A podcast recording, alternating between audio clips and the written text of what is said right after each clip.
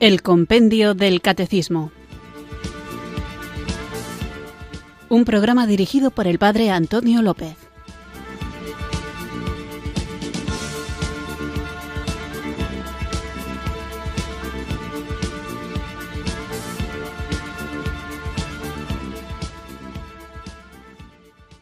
Buenas tardes, queridos oyentes de Radio María. Recibido un cariñoso saludo desde Irurzun, en Navarra, quienes sintonizáis una tarde más esta radio que cambia vidas, esta emisora de la Virgen, Radio María, para escuchar el programa El Compendio del Catecismo, nuestro espacio diario de formación católica en el que tratamos de conocer la fe que queremos vivir, compartir y defender. Hemos comenzado con el apartado sobre el segundo mandamiento, no tomar el nombre de Dios en vano, y en la pregunta 447 hablábamos de cómo se respeta la santidad del nombre de Dios.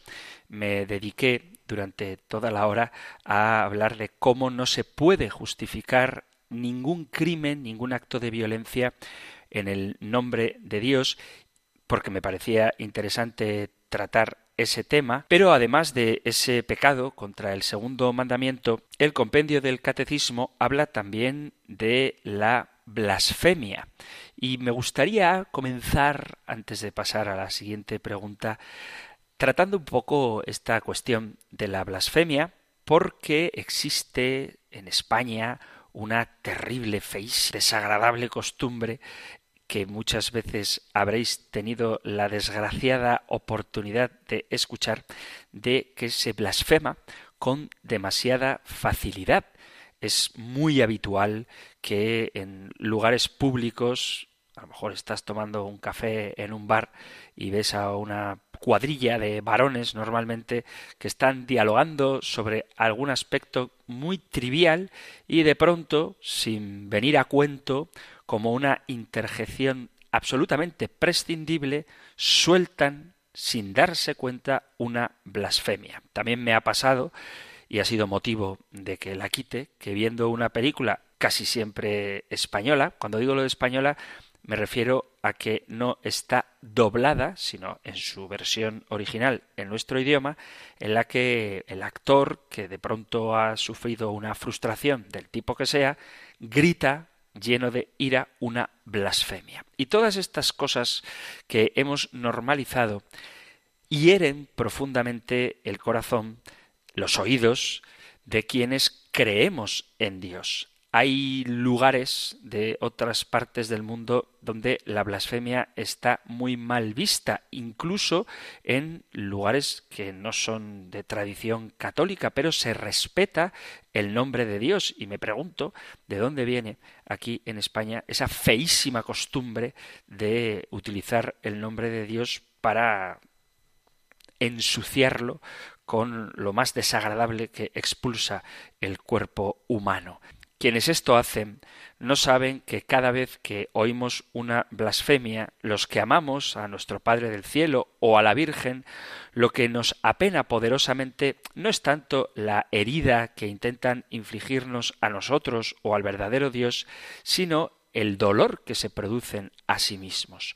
Oír a alguien ofender a quien le dio la vida escuchar cómo maltratan a quien les ofrece un camino de salvación, no es muy distinto a que se sacaran un cuchillo de los bolsillos para cortarse con él sus propios dedos o algo peor. Y es que provoca verdadera pena oír cómo la gente ensucia su lengua y su corazón de una forma tan inconsciente. Es verdad que hay mucha gente que lo hace sin intención de ofender, o al menos sin intención de ofender directamente a Dios, sino como una especie de feísima costumbre o un signo de distinción y sueltan su blasfemia como si fuera una seña de identidad que parece indicar que ellos están por encima del bien y del mal.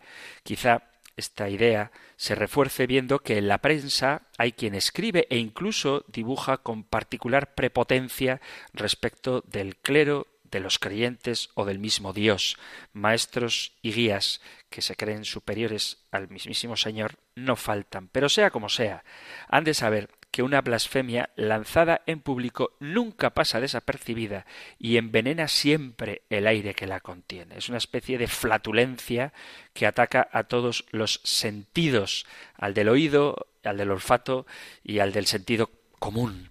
Es así que pido, por favor, que no blasfeméis, no solamente por quienes escuchamos la blasfemia, sino por el mismo que la emite, que en realidad, a modo de espejo, reciben el golpe que están asestando. Dejad de blasfemar. Encontrar una sociedad que insulta lo más sagrado, una sociedad que no se respeta ni a sí misma, una sociedad que en última instancia no le importa dañar en sus exabruptos a muchos de sus conciudadanos, anima a todos los que llegan a dudar de la propia calidad humana. Qué pena que un pueblo tan estupendo como el español, sobre todo en algunas regiones del norte, que son prudentes, respetuosos, generosos, no sean capaces de sujetar su lengua. Ojalá que con nuestras palabras, siempre acompañadas de caridad, seamos capaces de erradicar la blasfemia. Vamos a seguir con el segundo mandamiento, no tomar el nombre de Dios en vano, pero antes vamos a comenzar invocando al Espíritu Santo y lo vamos a hacer con una canción que hace precisamente lo contrario de la blasfemia, es decir, bendecir el nombre de Dios. Bendito sea Dios, bendito sea su santo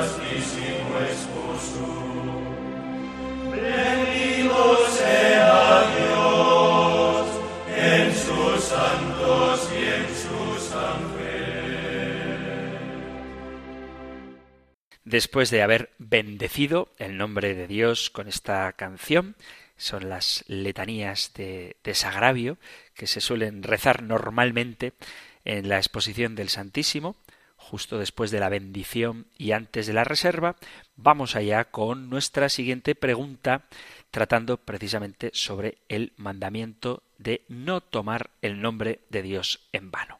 El tema de hoy lo encontráis en el Catecismo Mayor en los puntos 2150 2151 y 2163-2164. Nosotros escuchamos ahora la pregunta 448 del compendio del Catecismo. Número 448. ¿Por qué está prohibido jurar en falso? Está prohibido jurar en falso porque ello supone invocar en una causa a Dios que es la verdad misma, como testigo de una mentira.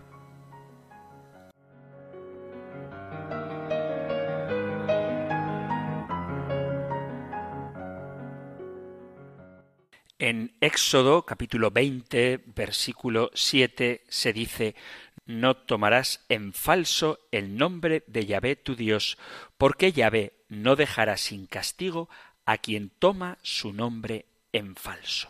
Este mandamiento, segundo mandamiento, es al mismo tiempo afirmativo y negativo. Nos manda honrar el santo nombre de Dios y nos prohíbe profanarlo. Honramos el nombre de Dios no sólo cuando le confesamos delante de los hombres haciendo profesión de la verdadera fe, cuando le invocamos en la oración o le bendecimos con las palabras, cuando hablamos con respeto de Dios y de todo lo que le pertenece y cuando hacemos votos en honra suya, sino cuando empleamos santamente su nombre para atestiguar alguna verdad siempre que lo exija la necesidad o el bien público, tal y como nos enseña el Deuteronomio. En el capítulo sexto, versículo trece, dice a Yahvé tu Dios temerás, a él servirás, por su nombre jurarás. Este mandamiento, curioso, nos ordena jurar cuando sea indispensable con un profundo respeto y nos prohíbe abusar del nombre de Dios con juramentos indiscretos y temeria, con juramentos indiscretos y temerarios y profanarle con perjurios y blasfemias. El quebrantamiento de los votos y las irreverencias contra Dios y contra las cosas que le están consagradas son igualmente prohibidas con este precepto. Este precepto comprende todos estos pecados bajo el nombre de irreligión, la justicia de este mandamiento es conocida de todos los hombres, porque ¿quién ignora que cuando se ama a una persona se habla de ella con honor y respeto y que si se hablase de ella de otro modo se tendría por injuria? Nosotros, por tanto, tenemos una obligación indispensable de amar a Dios. Luego entonces tenemos que decir su nombre siempre con muchísimo respeto debido a su gran majestad. El mandamiento prohíbe jurar en falso. Entonces la pregunta que nos podemos hacer es ¿está permitido en algún caso el juramento? Jurar es poner a Dios por testigo de lo que se hace, de lo que se dice o de lo que se promete. Se jura no sólo poniendo a Dios por testigo, sino también a las criaturas, como hizo Moisés en el capítulo 4 del Deuteronomio, donde dice en el versículo 26 Pongo hoy por testigos contra vosotros al cielo y a la tierra, que desapareceréis rápidamente de esa tierra que vais a tomar en posesión al pasar el Jordán. No prolongaréis en ella vuestros días, porque seréis completamente destruidos. Porque cuando se jura por las criaturas, no es con respecto a ellas, sino con relación a Dios que es su creador. Y así no son las criaturas las que dan fuerza y autoridad al juramento, sino la majestad del que las ha creado. Es cierto que algunas veces es lícito el juramento, cuyo fin es confirmar una verdad dificultosa de creer. Lo encontramos por ejemplo, en la carta a los Hebreos, en el capítulo 6, versículo 16, que dice, Pues los hombres juran por uno superior, y entre ellos el juramento es garantía que pone fin a todo litigio. Respecto a las cosas que no son susceptibles de duda alguna y que son naturalmente manifiestas, sólo deben confirmarse por la razón, pero en los hechos particulares e inciertos, a veces se podría, para confirmar la verdad, recurrir al testimonio de Dios mismo. El sostener lo contrario sería caer en un error, porque encontramos en la Sagrada Escritura a santos patriarcas como Abraham, Jacob, Moisés y el mismo San Pablo, que en muchas ocasiones confirman con juramento sus palabras, invocando el santo nombre de Dios a quien ponen por testigos. Por ejemplo, San Pablo en la carta a los Filipenses, capítulo 1, versículo 8, les dice, porque Dios me es testigo de cómo os amo a todos vosotros con el entrañable amor de Jesucristo. O en la carta a los romanos, en el capítulo 1, versículo 9, dice, Porque Dios, a quien venero en mi espíritu, predicando el Evangelio de su Hijo, me es testigo de cuán incesantemente me acuerdo de vosotros. Y también dice a los Gálatas, en el capítulo 1, versículo 20, Y en lo que os escribo, Dios me es testigo de que no miento.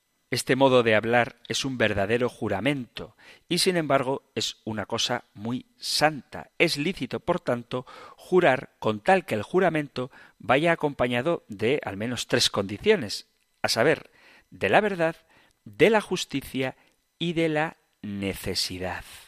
Dice el capítulo 4 de Jeremías, versículo primero y segundo, si volvieras, Israel, oráculo de Yahvé, si a mí volvieras, si quitaras tus monstruos abominables y de mí no huyeras, jurarías, por vida de Yahvé, con verdad, con derecho y con justicia, y se bendecirían por él las naciones y por él se alabarían. Por lo tanto, hay ocasiones en las que sí que es legítimo jurar, por ejemplo, los políticos que juran su cargo, los ministros que presentan juramento cuando entran en su empleo con el deseo de cumplirlo fielmente, también las personas particulares que juran ante el juez para asegurar la verdad, contradecir las calumnias y las injusticias y defender al inocente oprimido. Quienes así hacen, quienes juran en estas ocasiones, no solamente no pecan, sino que hacen un acto de religión muy meritorio y agradable a Dios. ¿Cuándo, por tanto, sería pecado jurar? El juramento solo puede ser lícito por el buen uso que se haga de él. Por eso es preciso que el que jura no lo haga sino por una causa necesaria, que la cosa que se confirma y el juramento sea verdadero y que sea por algo justo. Si falta alguna de estas condiciones, el juramento sería malo. Bastaría conseguir estas reglas para conocer fácilmente cuando se peca jurando. Es pecado jurar sin necesidad, esto es decir, sin que haya obligación por parte de una autoridad legítima o por la importancia del momento.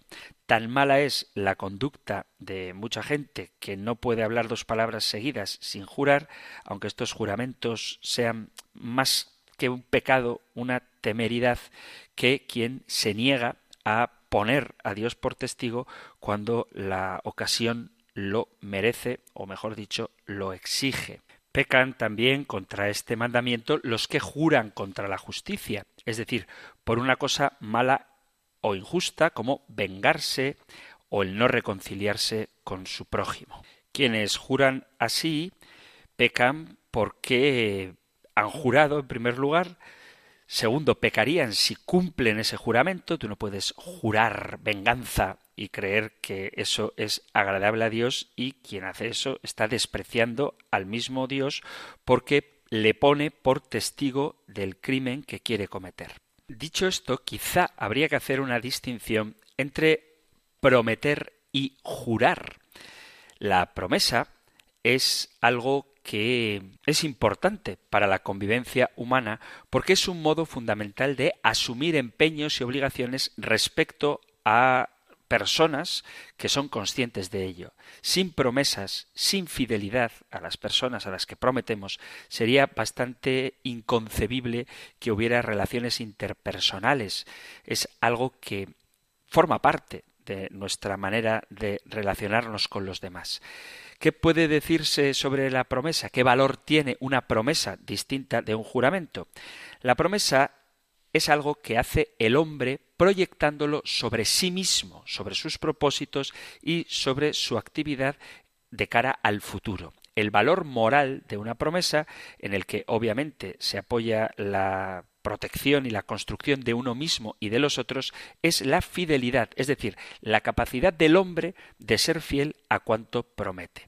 Al desarrollar definiciones, principios y orientaciones acerca de la promesa, los teólogos morales habitualmente explican mejor el valor que ésta tiene partiendo de algunas distinciones. Puede tratarse de un verdadero y propio contrato entre dos personas cuando una promesa es hecha por uno y corresponde como contrapartida a una promesa del otro o cuando por lo menos uno de ellos acepta lo que es ventajoso en la promesa que le han hecho. En cambio, se trataría de un acto unilateral cuando una parte se compromete libremente en favor de la otra que acepta esa promesa. En el primer caso de la promesa bilateral se verificaría aquel vínculo jurídico a través del cual nos comprometemos a asumir un futuro contrato, es decir, un compromiso, naturalmente con alguna ventaja para el que promete. Esto está regulado por la ley civil. En cualquier caso, el valor moral de la promesa consistiría en la voluntad de obligarse voluntariamente a una determinada prestación que es diferente de un simple propósito que, expresando la voluntad de una determinada acción, excluiría, sin embargo, la intención de asumir otra obligación. En la línea de Santo Tomás de Aquino suele repetirse que el fundamento es la fidelidad a la palabra dada, cuya obligación brota del derecho natural y que se reduciría sustancialmente a un problema de lealtad, que en todo caso se entiende como de estricta justicia. Es decir, cuando tú prometes algo, bien sea en privado o de una forma solemne, con testigos o incluso dejándolo por escrito, es de justicia pedir que cumplas aquello que has prometido. Para una valoración moral de la infracción de la promesa hay que evaluar la voluntad efectiva del que promete. Habría que considerar también el daño causado cuando rompes esa promesa. Y eso hay que considerarlo no solamente para las promesas contrato, sino también para las promesas gratuitas, puesto que podrían determinar compromisos precisos que se te han confiado. Todo esto, naturalmente, a condición de que la promesa se haga consciente, libre y deliberadamente. Hoy en día nos encontramos con un problema con respecto a las promesas, y es que vivimos en una especie de relativismo universal en el que el concepto mismo de futuro, a la hora de hacer una promesa, un compromiso de futuro, está modificado en la cultura dominante porque hay un cambio que forma parte de la estructura de nuestra sociedad y que ha hecho difícil creer en el deber de mantener las promesas. Nos encontramos ante una verdadera y auténtica crisis de credibilidad de toda proyección de futuro, ya que en el tiempo en que vivimos parece que la ciencia como el trabajo, la cultura como la costumbre, el tiempo como la conciencia, todo ha de tener en cuenta que nada permanece como antes e incluso todo cambia a velocidades astrales. Los descubrimientos de la ciencia y de la técnica se multiplican en progresión, decidiendo un proceso irrefrenable de adecuación en los hábitos y mentalidades. Entonces se ha vuelto problemático para la conciencia de la gente si todo está sujeto o no al cambio, llegando con frecuencia a concluir que también las motivaciones, los valores, los planes de la vida y por tanto todo tipo de proyecto y promesa deben estar sujetos a transformaciones igualmente veloces hasta convertirse en verdaderos y auténticos trastornos del modo de ver y de vivir. Prueba de ello es la crisis global que notamos en el ámbito de las costumbres, de la fidelidad matrimonial o incluso de la vocación sacerdotal o religiosa. En esta cultura, permanecer fiel a esas promesas significa para muchos perder ocasión de vivir en la novedad y de crecer a través de ella.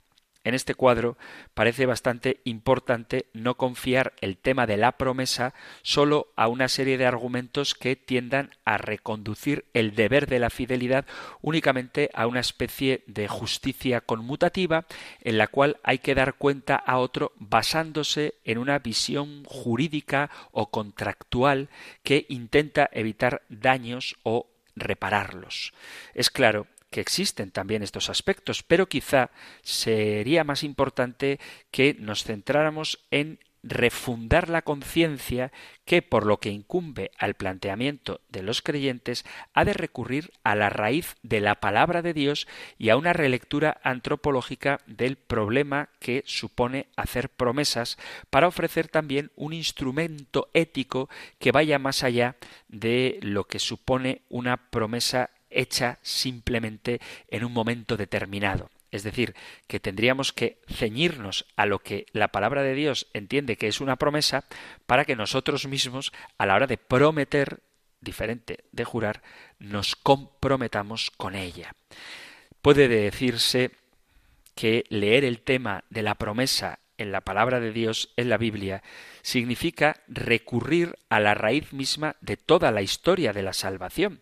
Esta, en efecto, resulta del dinamismo que crea una tensión entre la promesa y el cumplimiento de esa promesa, entre el pasado y el futuro. En el Antiguo Testamento, la Biblia hebrea no tiene un término, una palabra, para indicar la promesa, ni un verbo que signifique estrictamente prometer. Es la misma palabra de Dios, su compromiso libre y gratuito por el futuro, lo que crea el dinamismo espiritual de la promesa. Por la palabra, que es lo mismo que la promesa de Dios, deja Abraham su tierra. Una promesa que da garantías, como el nacimiento de su hijo Isaac, pero que exige una prueba suprema, como la vida del mismo hijo. Abraham deja su tierra, capítulo 12 del Génesis, porque Dios le hace una promesa, Dios mismo cumple esa promesa en su hijo Isaac, dándole esa descendencia cuando parecía imposible tenerla, pero el mismo Dios, capítulo 22 del Génesis, le pide el sacrificio del hijo de la promesa, cosa a la que Abraham responde con su fe total y que Dios, a su vez, le renueva la promesa. En el contexto de la alianza, el tema de la promesa se vale del decálogo que define la condición de los liberados por la promesa divina y decide la condición de perseverancia en esta liberación. La escucha de la palabra y la observancia del pacto. Una situación, en todo caso, que arranca de la iniciativa libre y gratuita de Dios, cuya fidelidad a la palabra dada a Israel perpetuará en la descendencia de David.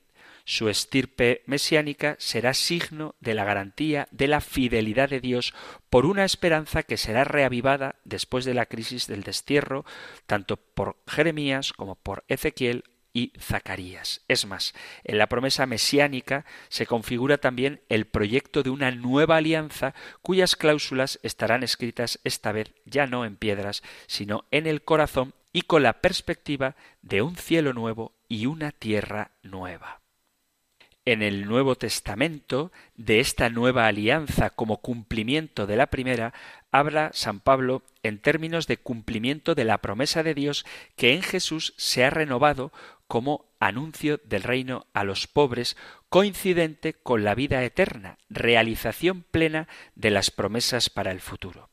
En este reino, la promesa del Padre es el Espíritu Santo que prolonga la experiencia pascual que con la muerte y la resurrección de Jesús ha llevado a su plenitud a la historia entera de la salvación.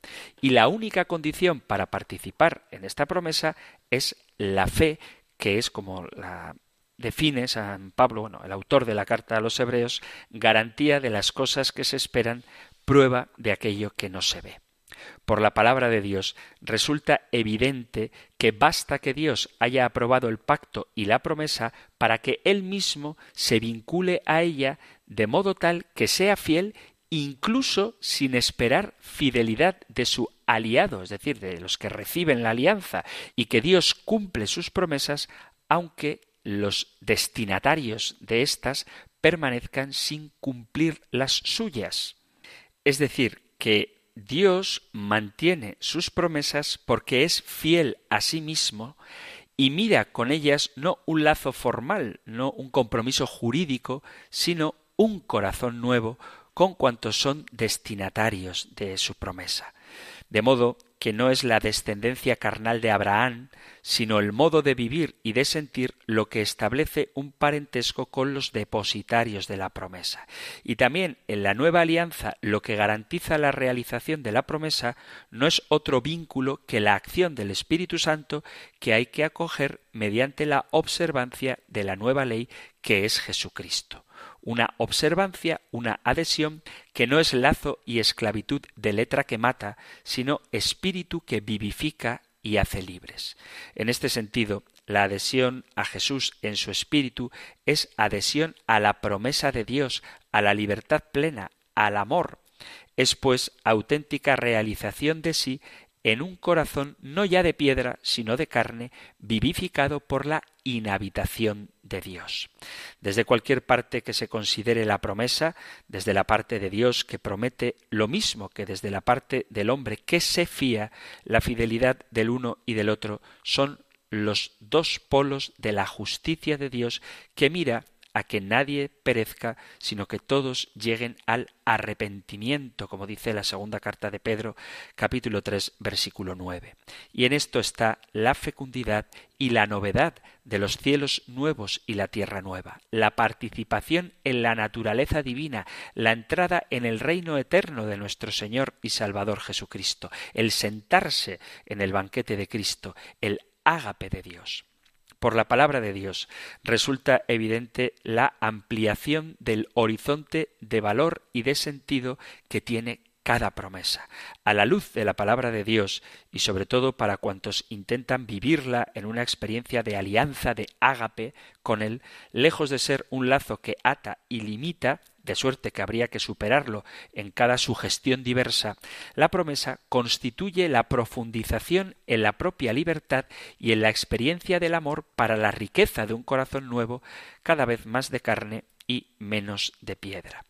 Juan Pablo II argumenta sobre el término usado en los libros del Antiguo Testamento para referirse a la fidelidad de Dios, la palabra Gesed, a las promesas para con el pueblo de Israel, que a menudo es infiel. Y Dios responde con su fidelidad.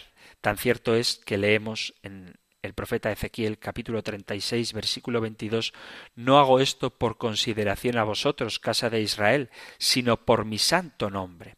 Por tanto, tampoco Israel, aunque afectado por culpas porque ha quebrantado la alianza, puede formular pretensiones a la justicia de Dios basándose en una justicia legal.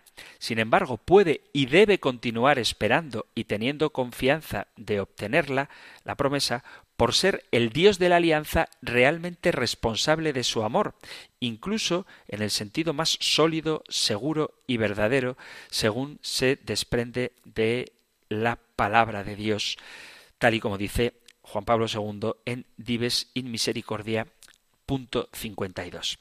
Hecha esta semejanza del Señor que inserta en su amor a las personas, nosotros no podemos menos que ser así. De la fidelidad a la promesa propia se sigue la afirmación de uno mismo, la proyección hacia el futuro, la expresión de capacidad de tener confianza, de amar, de disponer de uno mismo con libertad. Se trata de establecer una confianza de fondo respecto a sí mismo, al tú y a la realidad, de despertar a una actitud de amor responsable y capaz de dar y de desplegar las cualidades de un juicio realista, de una sensibilidad a los valores y de tener una fuerza de decisión que nos compromete. Además, la promesa representa una apertura de sí, una comunicación concreta a través de la disponibilidad de cuanto puede ser útil o grato al destinatario de la promesa. El que promete, al obligarse a dar, en cierto sentido, da ya, puesto que la promesa es como la causa que precontiene el efecto del don que se dará. Y así puede decirse que prometer es uno de los términos claves del lenguaje del amor. Prometer significa empeñar a la vez la propia potencia y la propia fidelidad, proclamarse seguros del futuro y seguros de sí, y significa al mismo tiempo suscitar en el compañero la adhesión del corazón y la generosidad de la fe.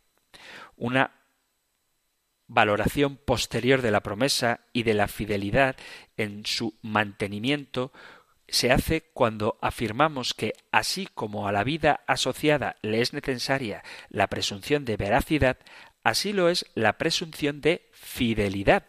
Ambas son casos particulares de la fiabilidad, auténtico eje de toda relación social. La relación, en la pedagogía divina, pone la promesa en modo de apertura. Se nos abre a una historia ininterrumpida de salvación, a una proyección escatológica que va más allá de todo límite existencial y a una implicación universalista sin excepción alguna. La promesa es una apertura, pero también es una petición de apertura, porque toda promesa tiende a solicitar confianza, esperanza y por lo tanto amor. Está claro entonces que para percibir el valor central de la promesa no es posible limitarse a consideraciones de naturaleza puramente jurídica, de forma que también la garantía con que los que hacen promesas fundamentan la obligación que ésta tiene, adquiere más fuerza desde la óptica bíblica y antropológica que se deriva de la palabra de Dios. Basta con pensar en los criterios de validez de la promesa conciencia, libertad deliberación. No puede menos que ser subrayado este aspecto, además de exigirlos, porque la consideración de que la promesa es proyección existencial de la propia persona y apertura del amor son fundamentales para entender el valor que tiene. Toda promesa debe tener un valor de crecimiento para el que promete y para el destinatario, y nunca de daño, por ser justamente proyección de uno mismo y apertura a los otros por su naturaleza, como el creyente puede verlo perfectamente en la promesa de Dios que se convierte en persona viviente en Jesús de Nazaret y en el Espíritu Santo que se nos ha dado. Esto lo digo porque no podemos hacer promesas que nos mermen, que nos minimicen, que nos distorsionen como personas. Tú no puedes prometer no voy a volver a hablarte nunca más porque estoy enfadado contigo. Esa promesa no es apertura al otro ni donación de ti, sino justo lo contrario. Y por lo tanto, si alguien ha prometido algo que va en contra de su propio crecimiento, algo que va en contra del amor, que es la esencia de Dios a cuya imagen hemos sido creados, no debe cumplir esa promesa. La prueba de la fidelidad de la promesa dada es el mismo Dios que a pesar de las infidelidades de su pueblo no rompe nunca su alianza, su promesa. Y nosotros debemos ser como Él. Y Él ha hecho eso realidad en la encarnación, que ya no tiene vuelta atrás, y en la donación del Espíritu Santo, que también es permanente para quien no quiera rechazarlo. Vamos a hacer una breve pausa musical y continuamos con nuestro programa, hoy hablando de la pregunta 448, ¿por qué está prohibido jurar en falso?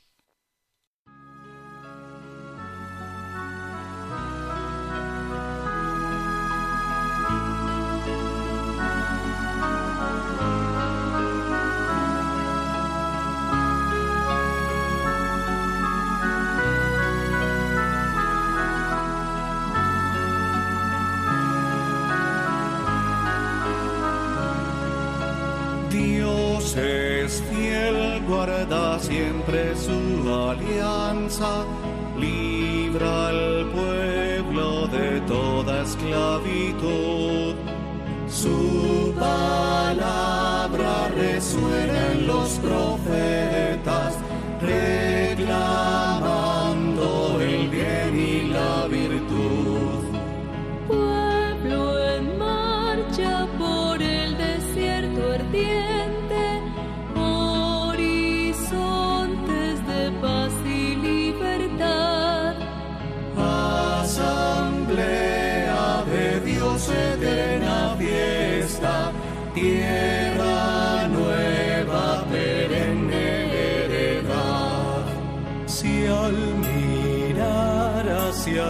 somos tentados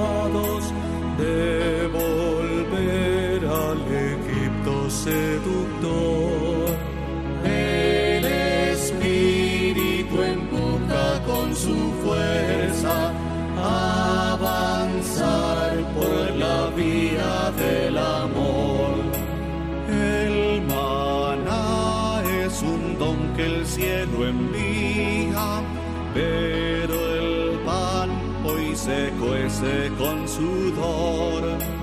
Leche y miel nos dan a la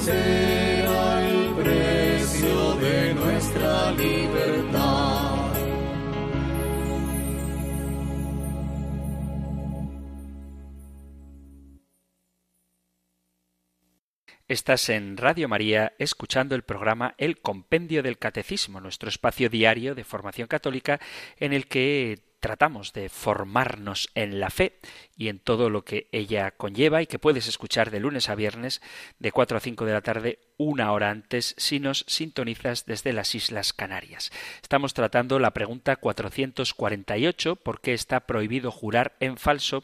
Y después de hablar de la blasfemia y de lo que es propiamente jurar en falso, es decir, poner a Dios como testigo de algo que no es cierto, estaba haciendo una distinción entre prometer y jurar.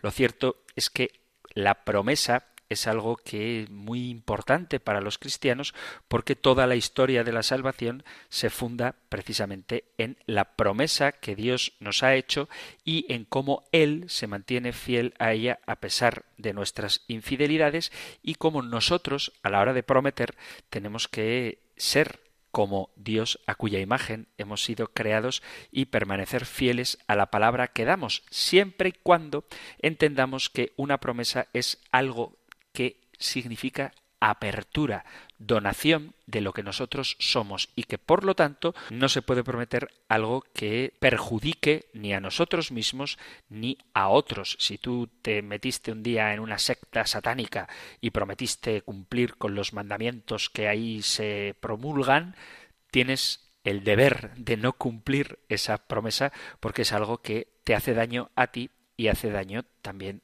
a tu prójimo.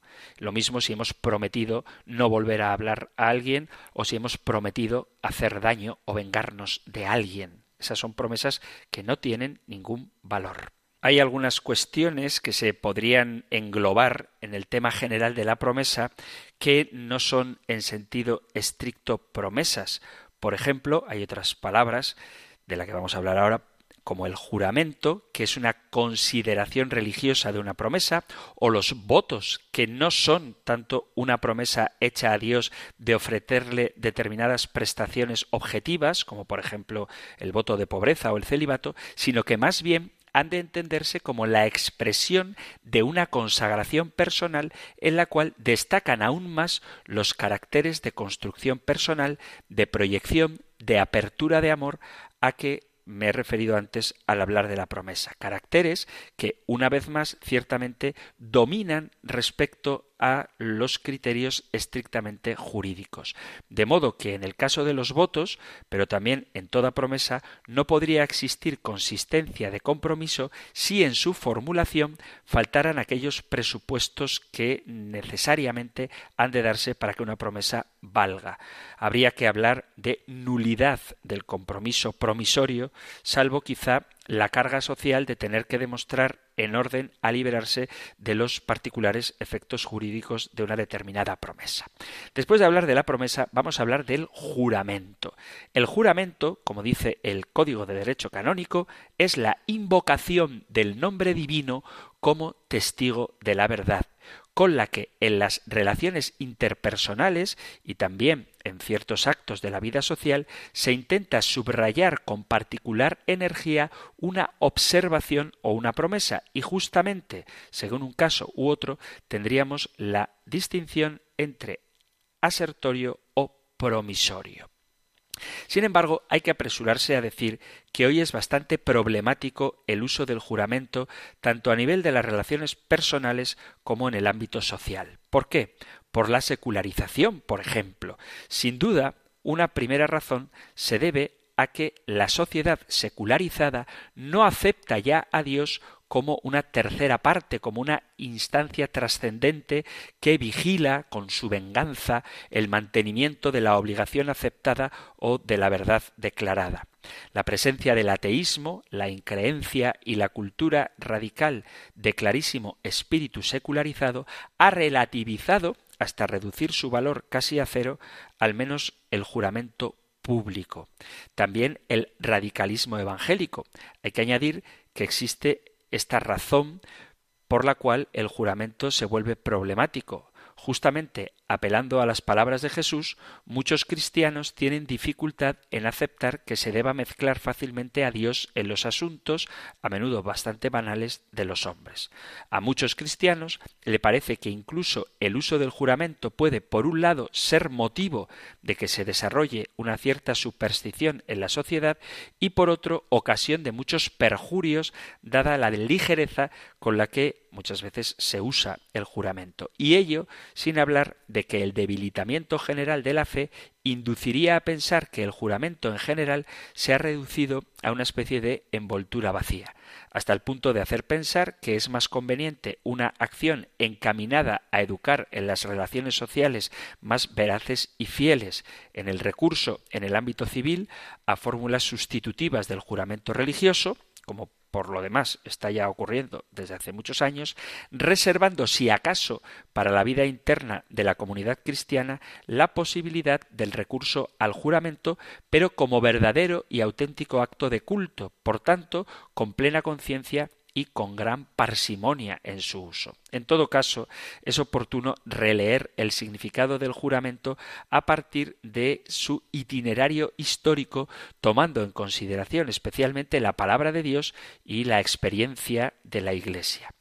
El uso del juramento como invocación de realidades sagradas en apoyo de las propias afirmaciones y promesas es muy conocido en las civilizaciones del antiguo Oriente. Leyes y documentos antiguos indican que el juramento se prestaba a menudo tanto en los actos públicos como privados. A los oficiales reales se les exigía un juramento de fidelidad. También en los procesos judiciales se exigía el juramento no sólo a los testigos, sino también a las partes en causa. Era un acto sagrado que se pronunciaba habitualmente ante una imagen divina. El perjurio era considerado como un sumo sacrilegio y la blasfemia se castigaba muy severamente. En el Antiguo Testamento, la concepción bíblica refleja este uso del juramento, pero naturalmente con la originalidad específica que se deriva de la riqueza de la revelación. En efecto, el término equivale a jurar por la vida del Señor, es decir, de un modo tan cierto como lo es esa vida o de invocar a Dios como árbitro. Así pues, el juramento era una profesión de fe en la divinidad invocada, por lo cual jurar por otros dioses hubiera sido negar la divinidad exclusiva de Yahvé, lo podéis encontrar en el capítulo quinto de Jeremías, en el capítulo 12, versículo 16, en el profeta Amós, el capítulo 8, versículo 14, y en Sofonías, capítulo 1, versículo 5. Recurriendo a un antropomorfismo, también Yahvé puede hacer un juramento, pero puede hacerlo solo por sí mismo y por su santidad, como dice el Salmo 89. El gesto de alzar la mano al jurar constituía una apelación al Dios que habita en el cielo. El curioso y bíblico gesto solemne de poner la mano bajo el muslo, que podéis leer en el capítulo 24 y en el capítulo 47 del Génesis, equivale a referirse al carácter sagrado de la fuente de la vida en Sirácida se pone en guardia contra el hábito excesivo de jurar, indicando una orientación a respetar el nombre divino con mayor severidad. En el Nuevo Testamento, Jesús excluye absolutamente el juramento también en las formas sustitutivas del nombre de Dios usadas en el judaísmo por el santuario, por el oro del santuario, por el altar, por la víctima o por el cielo. Lo podéis leer en el capítulo 23 del Evangelio de San Mateo, versículos a partir del 16. El motivo está claro. No se puede invocar a Dios para cubrir una falta de confianza o sinceridad humana.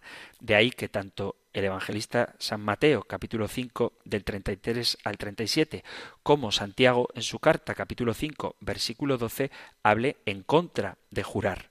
Es una sociedad que ha sido regenerada y no puede haber lugar para los juramentos porque la palabra de un hombre sincero debe bastar. De tal manera que la necesidad de juramento viene, como dice el evangelista San Mateo, en el versículo 37, capítulo 5, del maligno. Por otra parte, es interesante notar que Pablo recurre a fórmulas equivalentes al juramento para atestiguar su veracidad. Os he citado antes algunos textos como Romanos capítulo 1, versículo 9, Galatas 1, 20 y también lo podéis leer en la segunda carta a Corintios capítulo 1, versículo 23 y capítulo 11, versículo 31.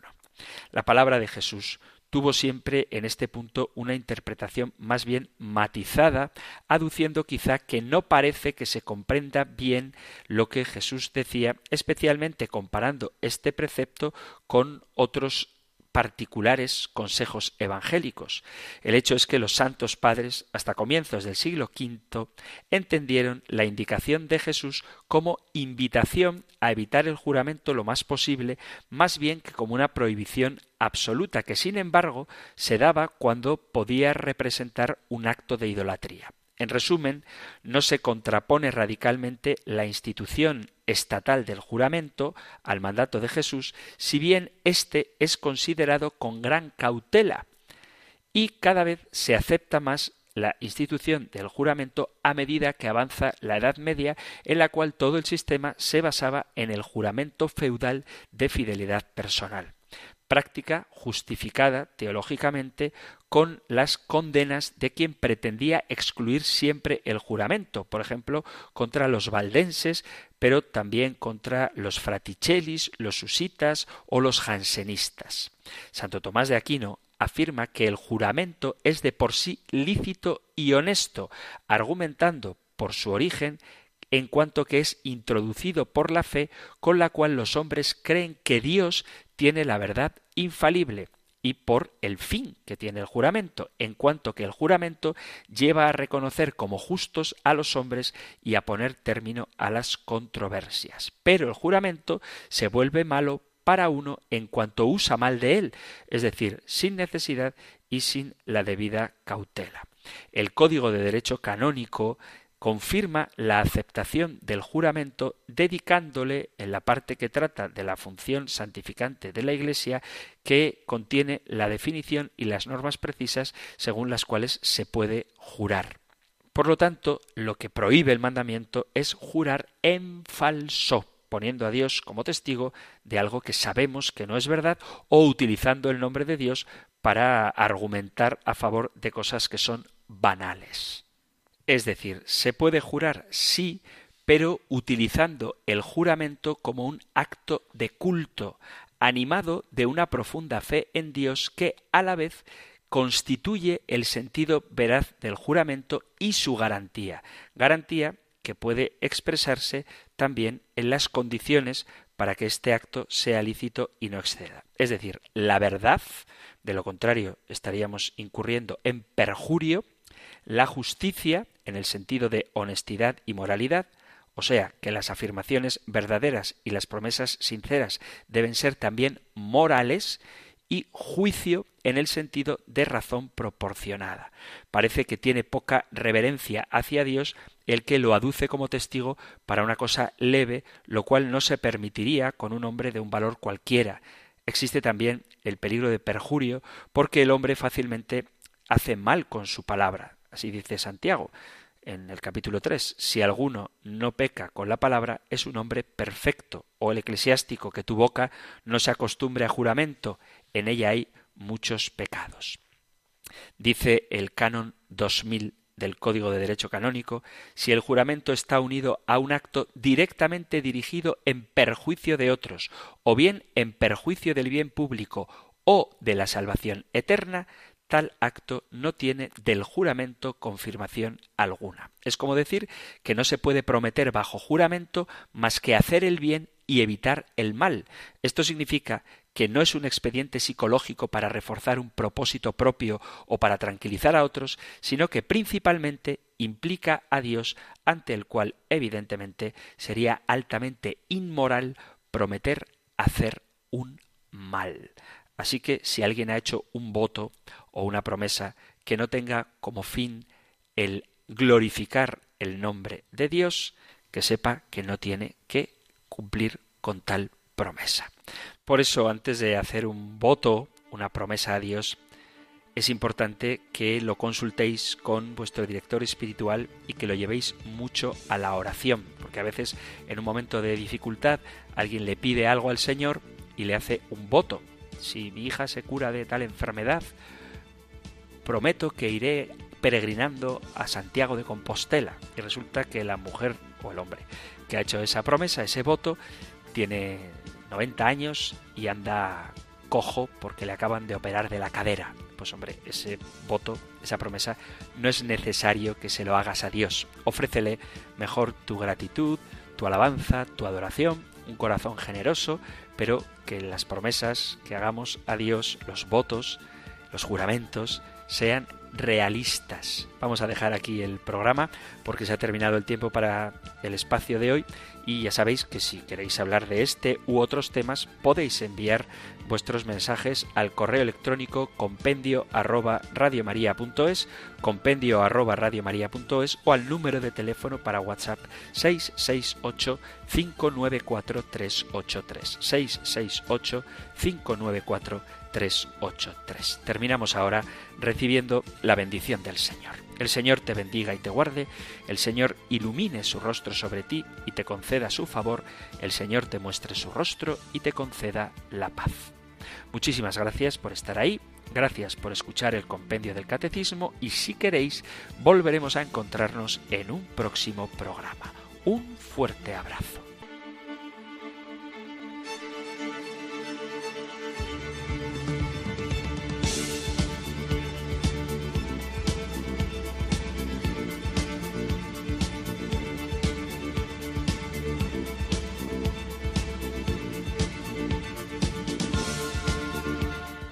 El Compendio del Catecismo.